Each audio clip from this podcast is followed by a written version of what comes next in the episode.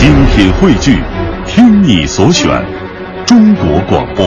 radio.dot.cn，。各大应用市场均可下载。哎，那接下来呢，我们就通过一个音频和大家一起来了解一下铁观音这个茶类，它的名字究竟是怎么来的呢？福建安溪所产的乌龙茶中，属铁观音最为出名。对这种茶树的由来，安溪民间流传着这样一个故事：相传清乾隆年间，有一位老茶农叫魏隐，制着一手好茶。他每日晨昏泡茶三杯，供奉观音菩萨，十多年来从不间断，可见敬佛之诚。一天夜里，魏隐梦见在山崖上有一株散发兰花香味的茶树，正想采摘时，阵狗吠把好梦给惊醒了。第二天起床后，他立即去屋后的山崖上寻找那株茶树。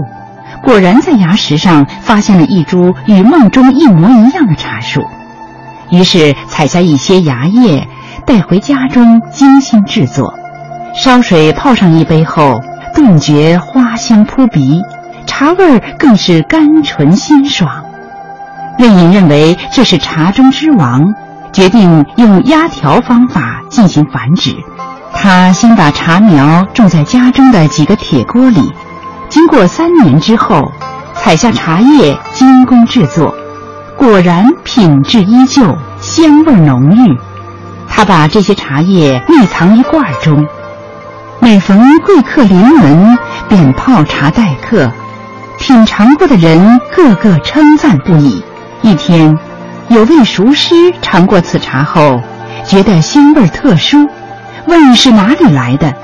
魏隐就将梦中见宝茶的事说了一遍，熟师认定这茶一定是观音托梦所赐，又用铁锅栽种，茶叶重实如铁。于是想了想，就对魏隐说：“这茶美如观音，重如铁，又是观音托梦所获，就叫他铁观音吧。”为引连声叫好，一传十，十传百。名茶铁观音从此就名扬天下了。